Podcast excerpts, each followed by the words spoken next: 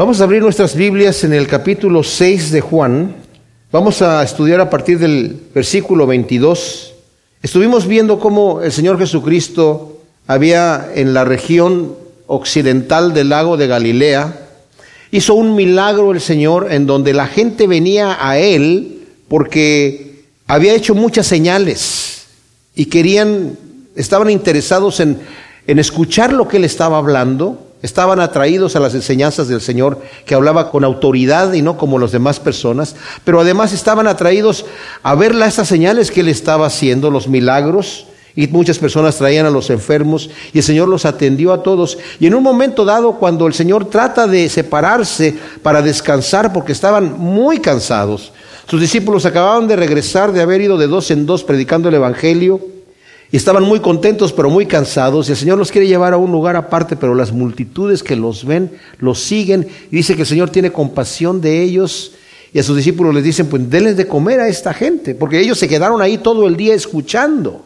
Y bueno, vimos en el estudio pasado que el Señor hace el milagro de multiplicar cinco panes y dos peces para dar de comer a una multitud que era de más de cinco mil hombres, sin contar a las mujeres y a los niños, nos dice la escritura. Así que se calcula que eran por lo menos unos 15 mil personas y todavía les sobra. O sea, el Señor multiplica los panes y los peces de manera que recogen 12 cestas después. Y cosa muy interesante que el Señor dice, para que nada se desperdicie. Aunque el Señor tiene abundancia de hacer de la nada las cosas y de crear de la nada las cosas, el Señor no quiere que nada se desperdicie, dándonos a nosotros un ejemplo de que todas las cosas que el Señor nos da, aunque sean abundantes, debemos de administrarlas con sabiduría.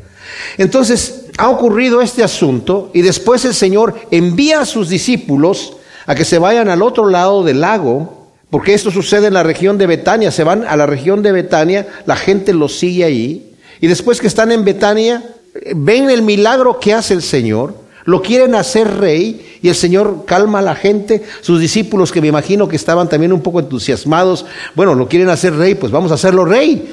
Sabemos que es el Mesías, adelante. Y el Señor para protegerlos los envía al otro lado del mar, de regreso de Betania a la región occidental del lago de Galilea.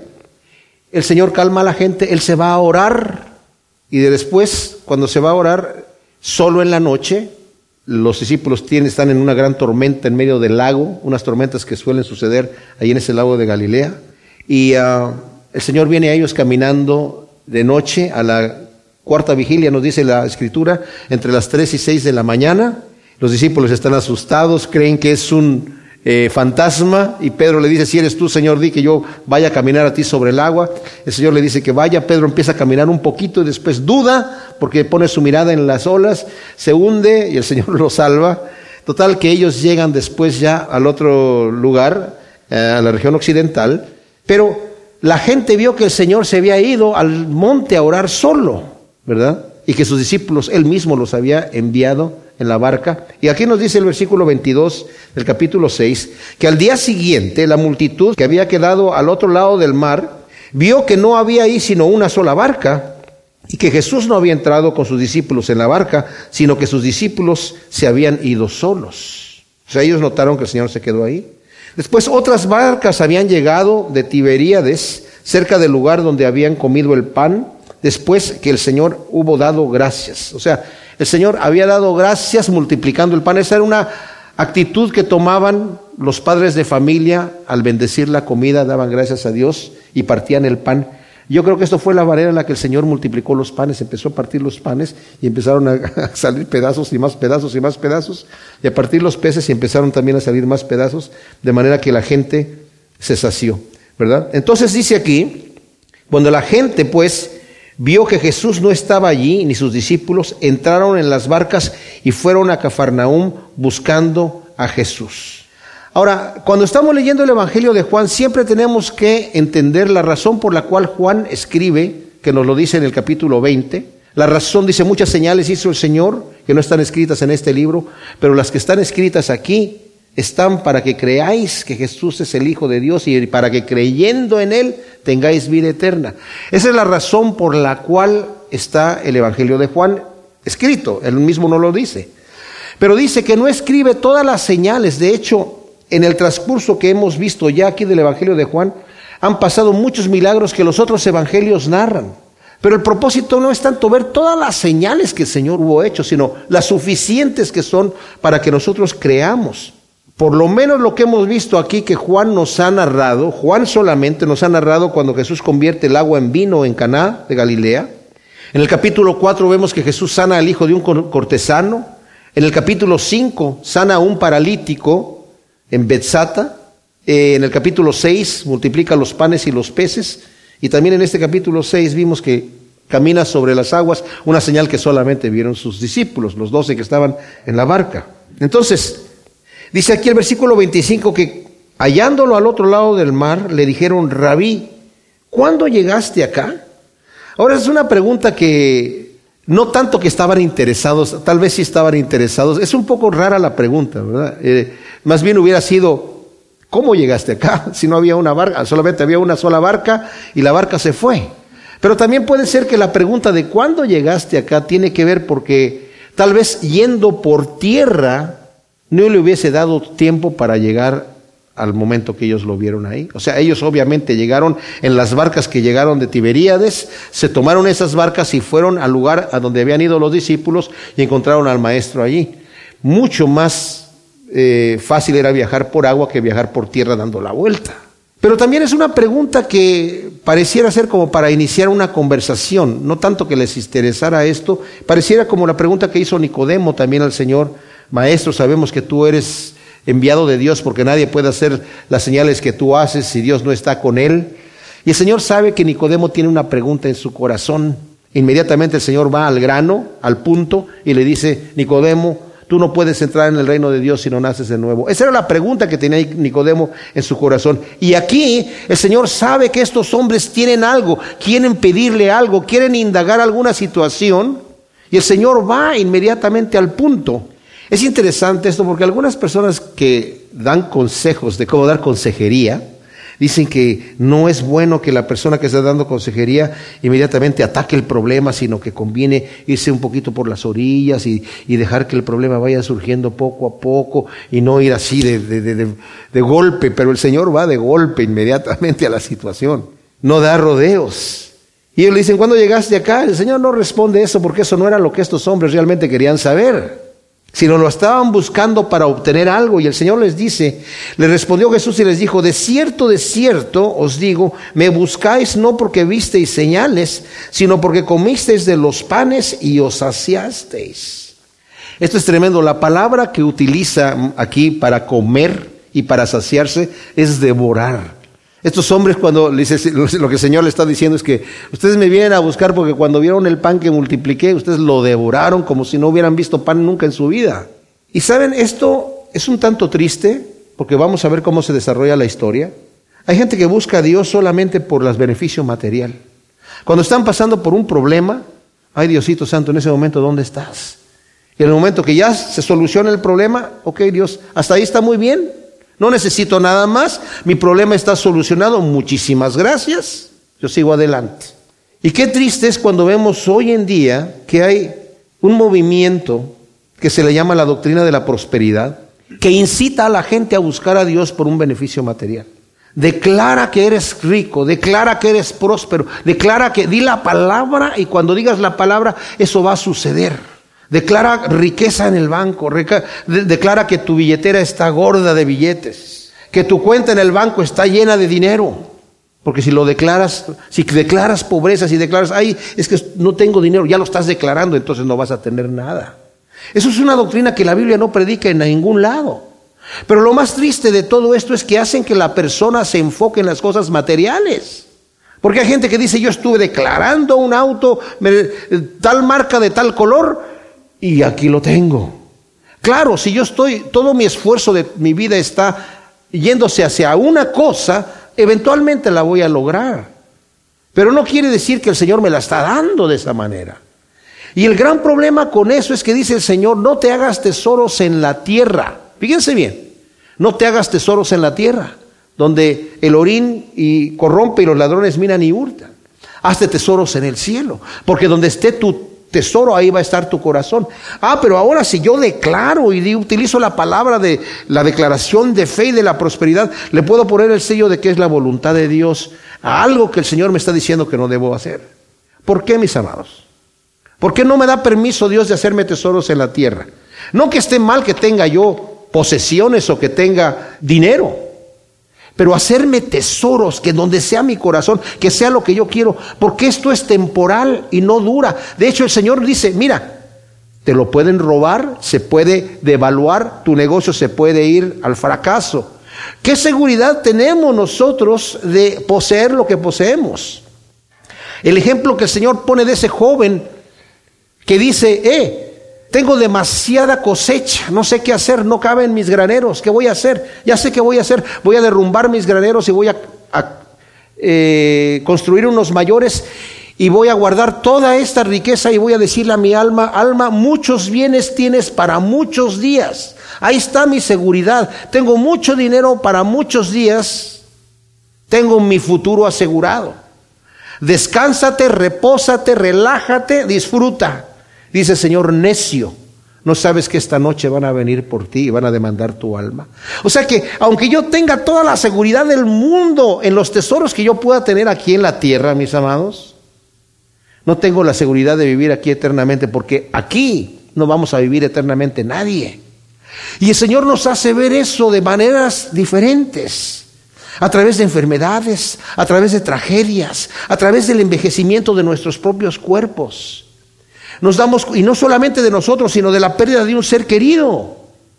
El Señor nos hace ver a través de todas esas cosas que aquí no es en donde nosotros debemos anclar nuestro tesoro, sino en la eternidad.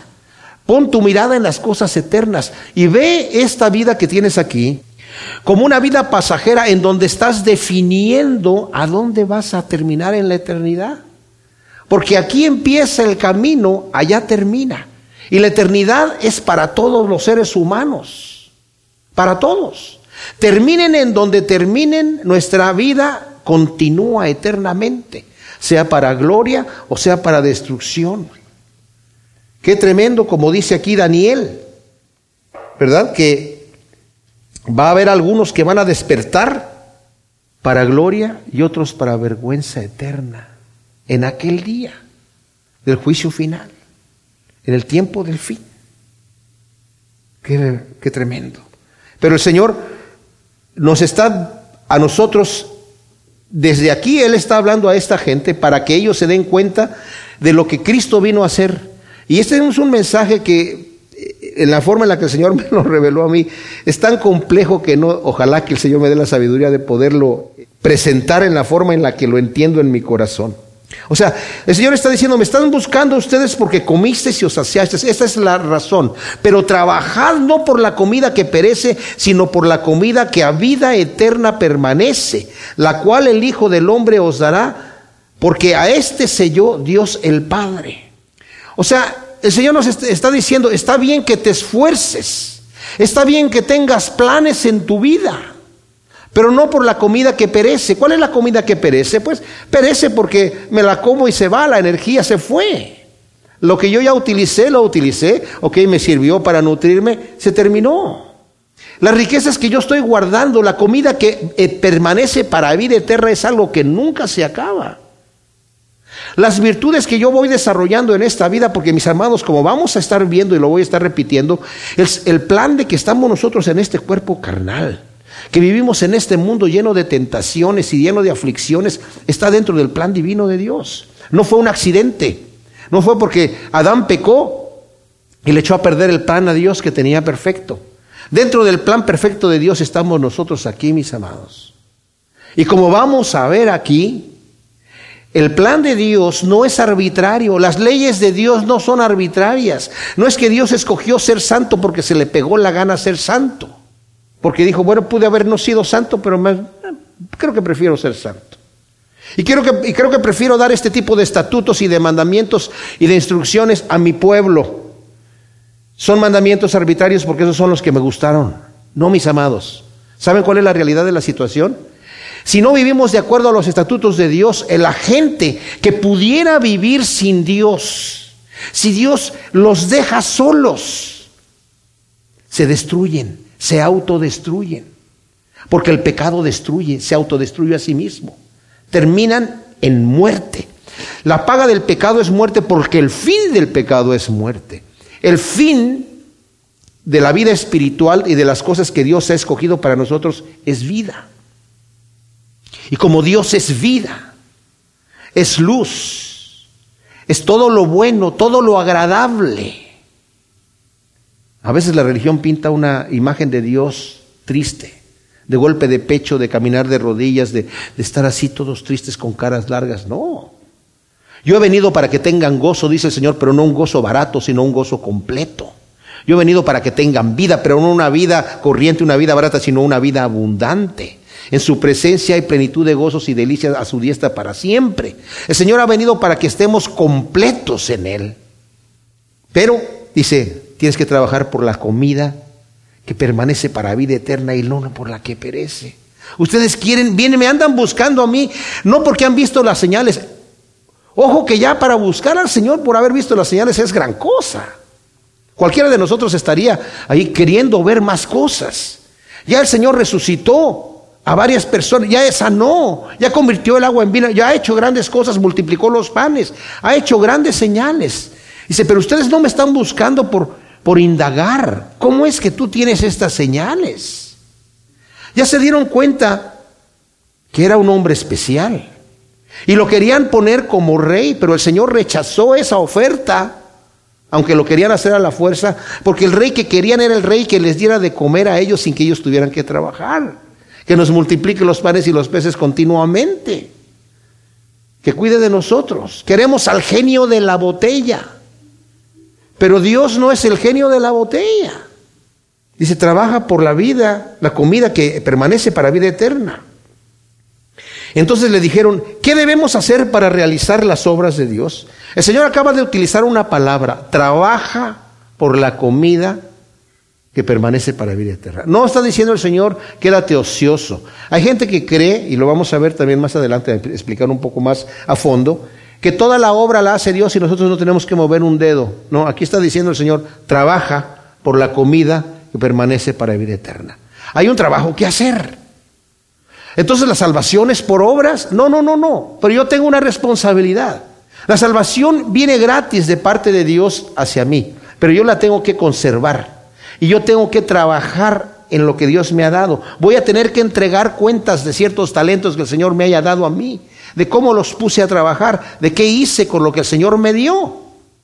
Entonces estos hombres entienden, nos está diciendo que debemos de trabajar por la comida que, que, permanece a vida eterna. Entonces, ¿qué trabajo es lo que tenemos que hacer? ¿Qué es lo que debemos hacer para hacer este trabajo, para hacer las obras de Dios? Y Jesús le dijo, esta es la obra de Dios, que creáis en el que Él envió. Ahora, cuando nosotros pensamos, ¿qué es lo que debemos hacer para agradar a Dios? Tal vez orar más, leer más la Biblia, ir más a la iglesia, ofrendar más dinero para la obra de Dios en alguna manera, ayudar a los necesitados más. No, la obra de Dios es obra de Dios, es obra de Él. Él hace. Y es la fe. Y la fe nos dice la escritura que no es una obra mía, que es un don de Dios. Dice el apóstol Pablo, somos salvos por fe y no por obras, para que nadie se gloríe. Pero aún la fe, no vayas a decirles que yo creía, que él no creyó, porque aún la fe es un don de Dios, Dios te la da. Pero este es un asunto difícil de encajonar o encuadrar en nuestra mente humana. ¿Hasta qué punto en dónde termina la obra de Dios y empieza mi obra. O en dónde termina la mía y empieza la de Dios. Hasta qué punto yo trabajo y hasta qué punto trabaja Dios. Él hace todo y yo no hago nada o yo tengo que hacer esfuerzo. ¿Qué es lo que está en esa situación? Y saben qué, esa es una situación tan compleja que como dije nuestra mente no lo puede entender, pero tenemos un mandamiento. Trabaja en la obra de Dios. ¿Y qué es lo que tengo que hacer, Señor? ¿Cuál es la obra que tengo que hacer? Tienes que creer. Ahora, cuando hablamos de creer, no estamos hablando solamente de una creencia intelectual, decir, bueno, yo creo en Dios. Yo creo que, aún creo que Jesús es el Hijo de Dios, que eso ya va más a favor de lo que el Señor me está pidiendo. Pero eso no es suficiente. Porque Santiago nos, nos habla y a Santiago incluso algunos los critican. Algunos teólogos cristianos con doctrinas especiales, ¿verdad? Critican al pobre Santiago, que estaba en la carne escribiendo esa carta. Ahora, si yo me pongo a juzgar las escrituras y digo esto sí viene de Dios y esto no es de Dios, yo me estoy poniendo por encima de las escrituras. Y Santiago solamente me está diciendo algo que también Pablo dice y también lo dice Juan y lo dice el Señor Jesucristo, que es que la fe sin obras es muerta en sí mismo porque solamente es una fe de palabra. Y si tú crees que Dios es uno, los demonios también creen que Dios es uno. Pero eso no es creer con la fe que necesitamos nosotros para ser salvos. ¿Cuál es la fe? ¿Cuál es la creencia que es para que nosotros seamos salvos, cuando yo creo que Jesús es el camino, la verdad y la vida, cuando yo creo que Jesús es el único Dios verdadero, el único Salvador, voy a reaccionar a esa fe. Ahora, la obra de fe es iniciada por Dios en nuestras vidas, pero no excluye la respuesta del hombre. Es como el ejemplo de un roble que está sembrado en la tierra con raíces firmes tiene todo el aparato necesario para nutrirse en esas raíces, el roble. Pero de nada le sirve si no es regado y nutrido de la tierra. Si no tiene los nutrientes al alcance de las raíces, de nada le sirve tener esas raíces. El Señor a mí me ha preparado para que yo reciba, para que yo tenga esta fe, pero Él me tiene que dar esta fe. Y yo la tengo que recibir. Como dije, es imposible determinar hasta dónde termino yo y hasta dónde empieza. Yo tengo un mandamiento en donde tengo que trabajar, me tengo que esforzar para entrar por la puerta estrecha, tengo que trabajar con todas mis fuerzas, tengo que aprovechar los días, porque los días son malos, dice la Escritura. Tengo que poner todo lo que está de mi ser para hacer esto. Ahora, es interesante la pregunta que le hacen aquí, después de que el Señor está diciendo, esta es la obra de Dios, que creas en el que Él envió. Es importantísimo, porque está diciendo yo soy el que Él envió. La obra que tienen ustedes que hacer es creer en mí.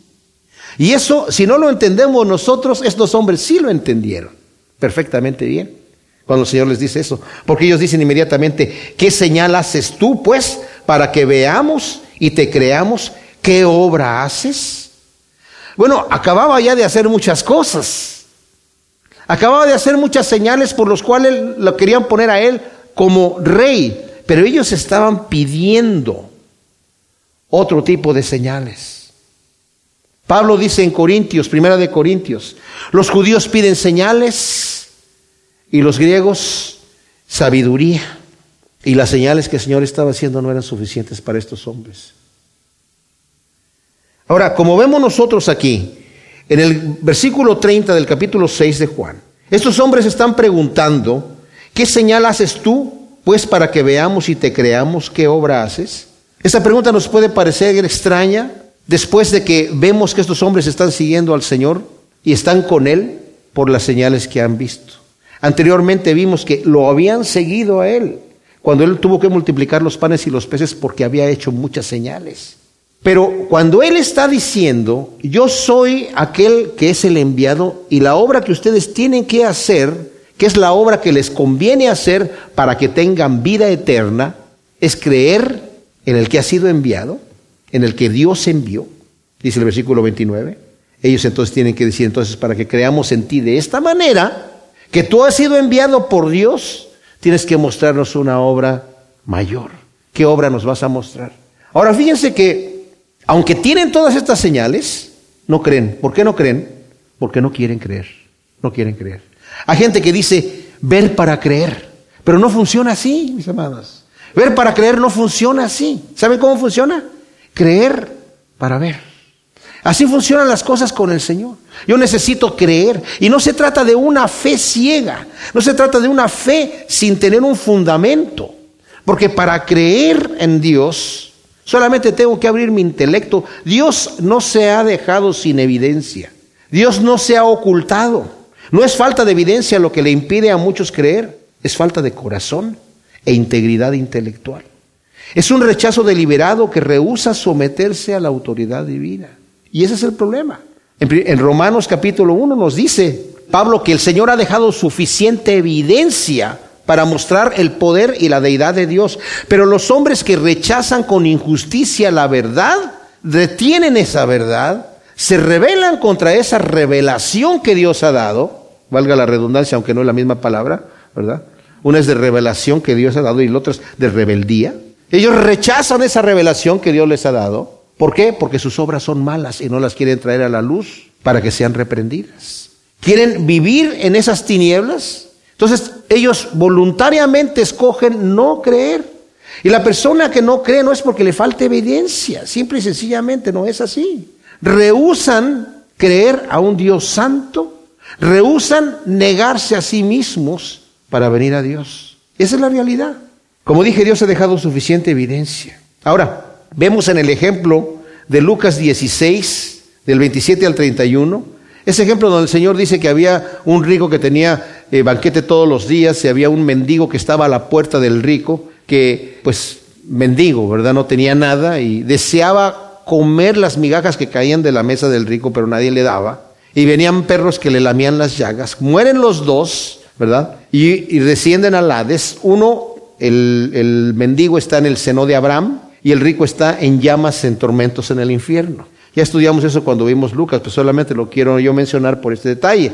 Porque cuando el rico le dice a Abraham, Padre Abraham, manda a Lázaro que moje la punta de su dedo en agua para que toque mi lengua y me refresque, le, dice eh, Abraham, no, es que no puede ir porque no puede pasar alguien de aquí para allá, hay un gran abismo, no pueden pasar.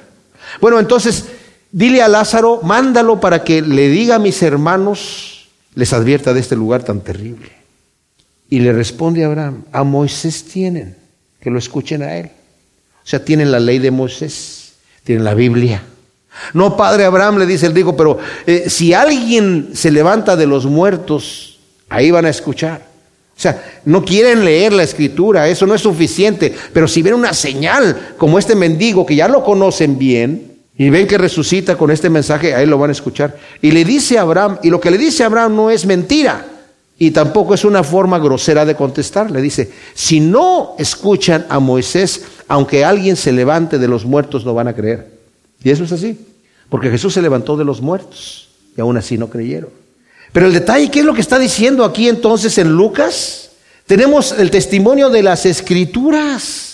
Tenemos la Biblia y la persona toma la Biblia y no quiere creer porque no quiere creer, no es porque le falte evidencia, simple y sencillamente porque cierran su corazón ante los estatutos de Dios. Porque la Biblia es clara y no es para, para eruditos bíblicos, no es para teólogos, es para un niño, para que la lea cualquiera. Entonces, la confianza de la realidad del cielo se encuentra en la palabra de Dios en la Biblia. Hay quienes planean y preparan todo en la vida excepto para el único evento certero que es encontrarse de Dios para gloria o para juicio. Ciertamente planeamos nuestras vidas. La persona que es inteligente toma medidas para el futuro. Pero muchas personas se preparan para todo, menos para encontrarse con el Creador. Ellos después dicen, ¿qué obra haces? Y luego le dicen al Señor, nuestros padres comieron el maná en el desierto, como está escrito, pan del cielo les dio a comer. O sea, lo que vemos aquí,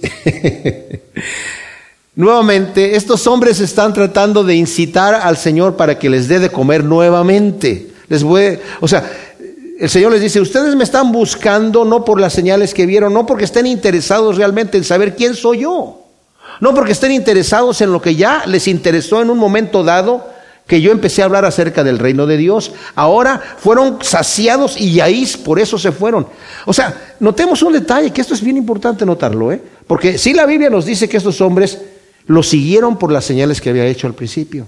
Pero cuando vieron que el Señor les dio pan, se les fueron los ojos de lo espiritual a lo material. Y eso pasa mucho.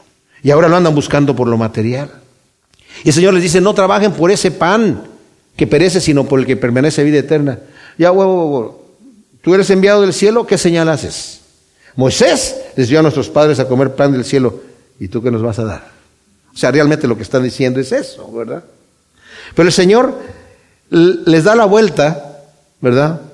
Hablándoles y les dice, de cierto les digo, No os ha dado Moisés el pan del cielo, sino mi Padre os ha dado el verdadero pan del cielo. Bueno, el Salmo 78, del 21 al 24, que es en donde narran, ellos, ellos, están tomando este versículo, les dio a comer pan del cielo, dice allí que es Dios el que les dio a comer pan del cielo, no Moisés. Moisés era el líder que los estaba llevando por el desierto, por el que les dio a comer, dice el Salmo 74, que fue, que es Dios. Entonces está diciendo aquí, no fue Moisés el que les dio el pan del cielo. Y aunque el maná fue el pan del cielo, más adelante va a decir, vuestros padres comieron de ese, dice el versículo 58, este es el pan que descendió del cielo, está hablando del sí mismo, no como los padres comieron y murieron, el que mastica este pan vivirá para siempre, el que se come, ok, está hablando de sí mismo, ¿verdad? Que vamos a llegar a eso más adelante en otro estudio, eh, no me quiero adelantar, solamente quiero mostrar que está diciendo, el verdadero pan del cielo es el que desciende del cielo.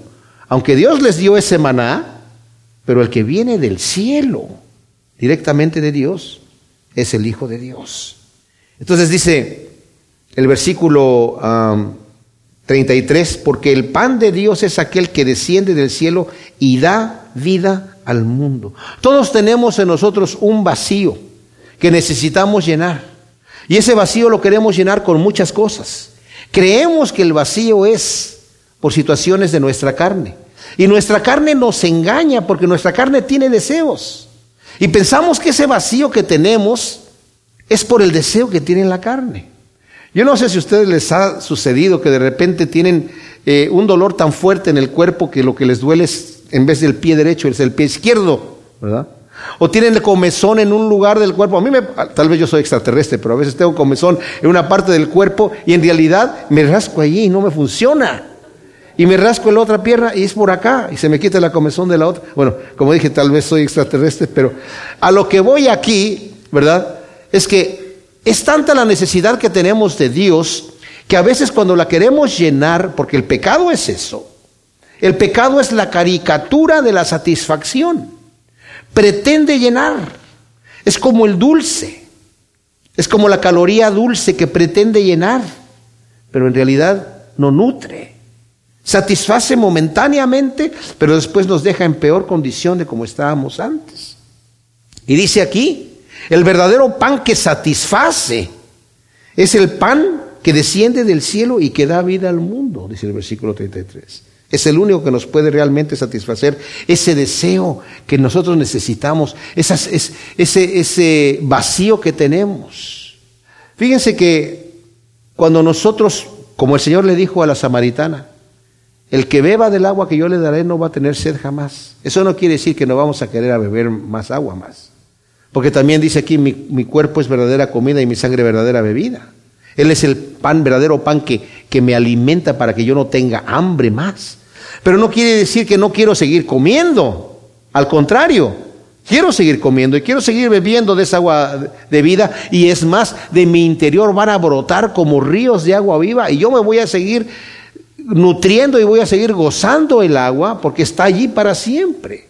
Porque Dios, mis amados, no nos ha hecho en este mundo para que suframos y para que andemos ahí cabizbajos y es que Dios, la religión es así. A veces nos la presentan así porque vemos a los monjes y a las monjitas así muy sufridos, golpe de pecho, caminando descalzos, despertándose en la noche, latigazo en el cuerpo y, y andando de rodillas. Pensamos que a Dios le gustan esas cosas. No, pero por el otro lado tampoco es el gozarse con todas las cosas de la carne, porque ese es un gozo que además de ser un gozo egoísta que me destruye y destruye a los demás, no me satisface. El verdadero pan que me satisface es Cristo Jesús, el verdadero pan del cielo.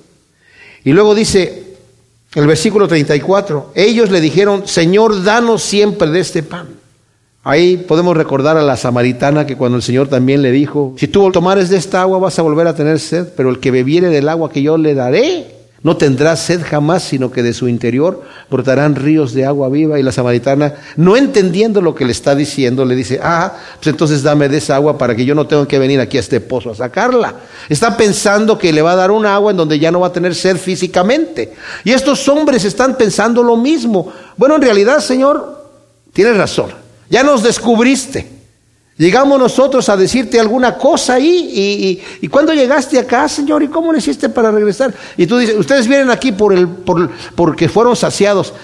Bueno, eh, Señor, eh, no trabajen por ese pan, sino por el pan que a vida eterna permanece, el que descendió del cielo. Yo les está diciendo, ah, tú. Bueno, ¿y qué señal haces para que te creamos? A ver, Moisés les dio a nuestros padres el maná y tú qué nos vas a dar ahora. Y ahora les está diciendo el Señor, ¿verdad?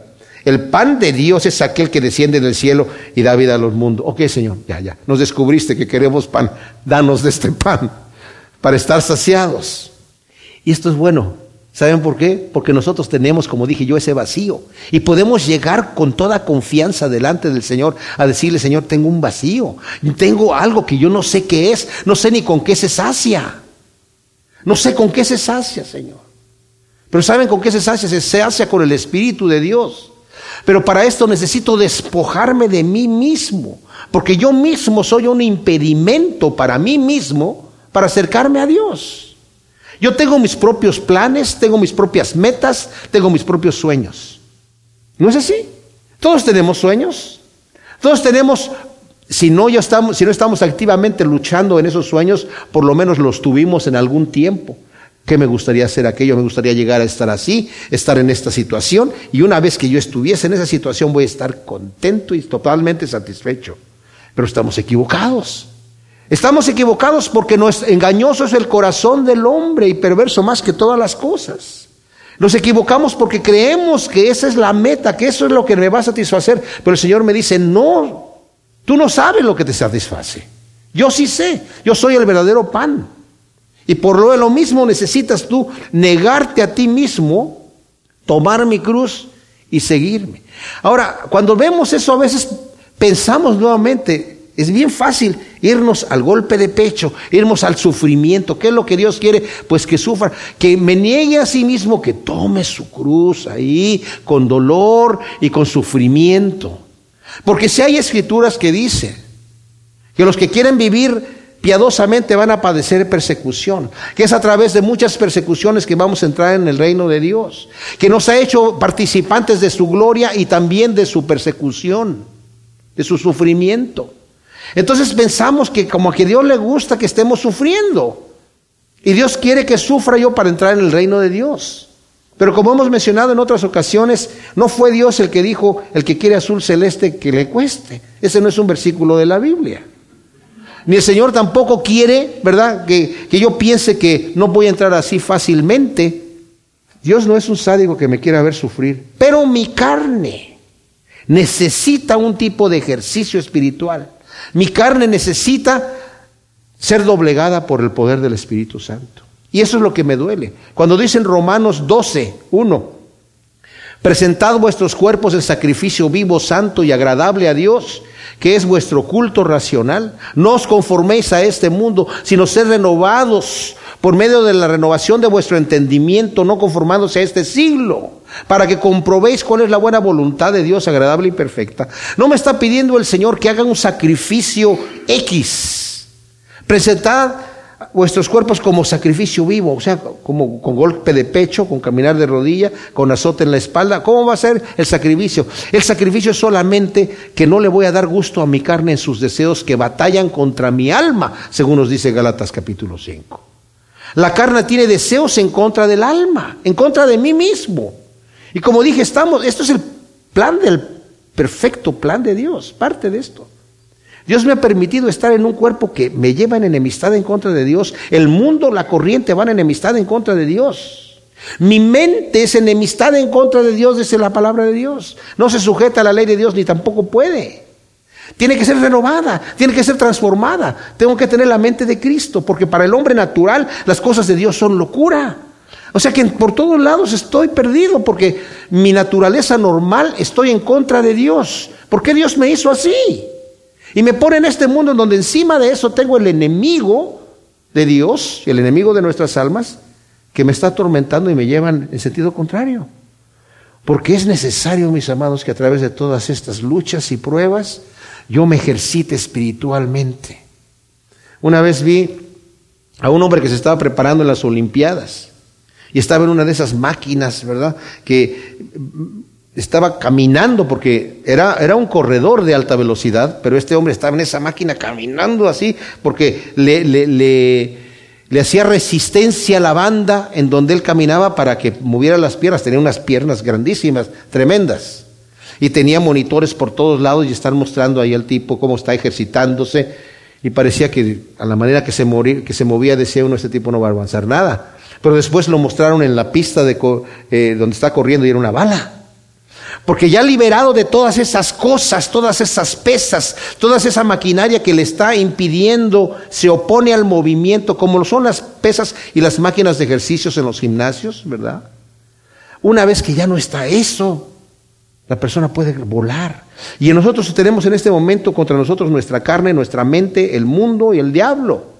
Y una vez que seamos liberados de estos, una vez que estamos, cuando estamos caminando hacia donde el Señor nos dice, con todas estas fuerzas que se oponen, entonces vamos a volar. Porque el Señor quiere eso, nos está preparando para eso. Entonces, danos siempre de este pan. Ellos nuevamente quieren al genio de la botella, ¿verdad? Y dice aquí, Jesús les dijo, yo soy el pan de vida, el que a mí viene nunca tendrá hambre y el que cree en mí no tendrá sed jamás. O sea, el Señor está diciendo, yo soy el pan que te va a saciar. Dice el versículo 37 también, todo el que el Padre me da vendrá a mí y el que a mí viene, de ningún modo yo lo echo fuera. O sea, el que viene a mí. En el versículo 44 y 45 dice, nadie puede venir a mí si el Padre que me envió no lo atrae y yo lo resucitaré en el día postrero. Y está escrito en los profetas y serán todos enseñados de Dios. Y todo el que oyó de parte del Padre y aprendió, viene a mí. El versículo 65, y decía, por esto os he dicho que nadie puede venir a mí si no ha sido traído del Padre. O sea, venimos al Señor porque el Padre nos trae. Literalmente la palabra nos arrastra, ¿verdad? Nos arrastra al Señor. Pero os he dicho, que aunque me habéis visto, no creéis. ¿Qué significa creer? ¿Qué es Jesús para mí? ¿Es para mí solamente un instructor? ¿Es solamente un buen filósofo? ¿Es solamente un ejemplo para seguir sus pisadas? ¿O es realmente el camino, la verdad y la vida? ¿Él es el pan de vida que yo necesito comer? ¿Es verdaderamente mi Señor a quien yo me necesito someter? Porque Él sabe, él, siendo el camino, sabe los pasos que yo debo de seguir. Él siendo la vida, sabe las cosas que tengo y que no tengo que hacer. Eso es creer, eso es tener fe. Solo a través de la gracia divina podemos venir a Cristo. No obstante, todo el que viene a Cristo, Él no le echa fuera. Porque dice aquí, todo lo que el Padre me da, vendrá a mí, y el que a mí viene, de ningún modo yo echo fuera. O sea, no importa cuál sea la condición de mi vida, no importa cuál sea lo que yo haya hecho en el pasado, Dios me recibe tal como yo soy, porque Él no me echa fuera. No puedo poner excusas por eso. Pero es el Padre el que me trae. Porque dice, pues he descendido del cielo no para hacer mi voluntad, sino la voluntad del que me envió. Y esta es la voluntad del que me envió, que todo lo que me ha dado no lo pierda yo nada, sino que lo resucite en el día postrero. La obra es de Dios, mis amados no es nuestra completamente. Como dije, no sabemos hasta qué punto nosotros, empieza Dios a trabajar y hasta qué punto trabajamos nosotros. La doctrina de la elección divina es bíblica, pero también es una doctrina difícil de entender. El Señor le dice al pueblo de Israel, ustedes no me escogieron a mí, yo los escogí, no porque fueron mejores, no porque fueron más buenos, no porque eran un pueblo más numeroso, los escogí porque me dio la gana, porque los amé. A los discípulos en Juan capítulo 15 les dice, ustedes no me escogieron a mí, yo los escogí a ustedes. Es una doctrina difícil de entender. Al aceptarla con humildad tendremos una esperanza viva de la seguridad de nuestra salvación. La aceptamos con humildad. Tú me has elegido, yo estoy aquí. Te amo, Señor, porque tú me has elegido. Y nos podemos dar cuenta, como dice Pablo, el Espíritu de Dios da testimonio a nuestro espíritu de que somos hijos de Dios y nos podemos gozar de que el Señor nos ha elegido. ¿Por qué nos eligió? No sabemos. Pero no nos preocupemos, solamente démosle gracia y descansemos en Él. El Hijo descendió del cielo y trabaja en unidad con el Padre para asegurar la salvación de sus escogidos, según vemos el versículo 38. La salvación la inicia Dios en nosotros y al final Él la consuma. Dios invita y capacita. Efesios nos dice eso. Efesios capítulo 1, se los voy a leer. Es tremendo lo que vemos aquí en Efesios. Dice, en el versículo 5, habiéndonos predestinado en amor para ser adoptados hijos suyos por medio de Jesucristo según la complacencia de su voluntad. El 9 dice, dándonos a conocer el ministerio de su voluntad según su complacencia que se propuso en sí mismo. O sea, Él lo quiso hacer. El 11, en quien también fuimos hechos herederos habiendo sido predestinados conforme al propósito del que hace todas las cosas según el designio de su voluntad. Porque Él quiso, nos escogió.